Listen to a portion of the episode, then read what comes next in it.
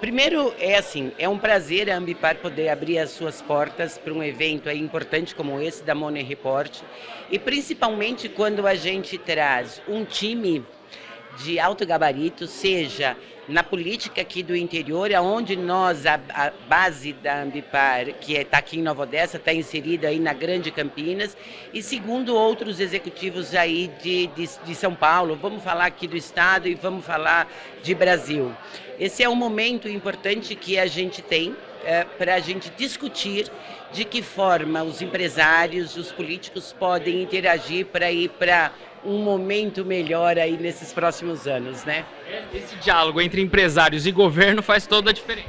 Com certeza, é, os empresários hoje, eles estão integrados em todas as políticas e nós aqui da Ambipar, em especial nas políticas ambientais, que a gente acredita que vai dar um salto agora a partir deste novo governo, mas as prefeituras, os governos em gerais também têm que estar preocupados com isso. E com isso, quando você pensa em agendas, em agendas ISD, você também altera efetivamente toda a política socioeconômica do país, né? Falando da importância da questão ambiental, é, a questão ambiental ela vem sendo trabalhada no, no, mundo e em especial no Brasil há muitos anos.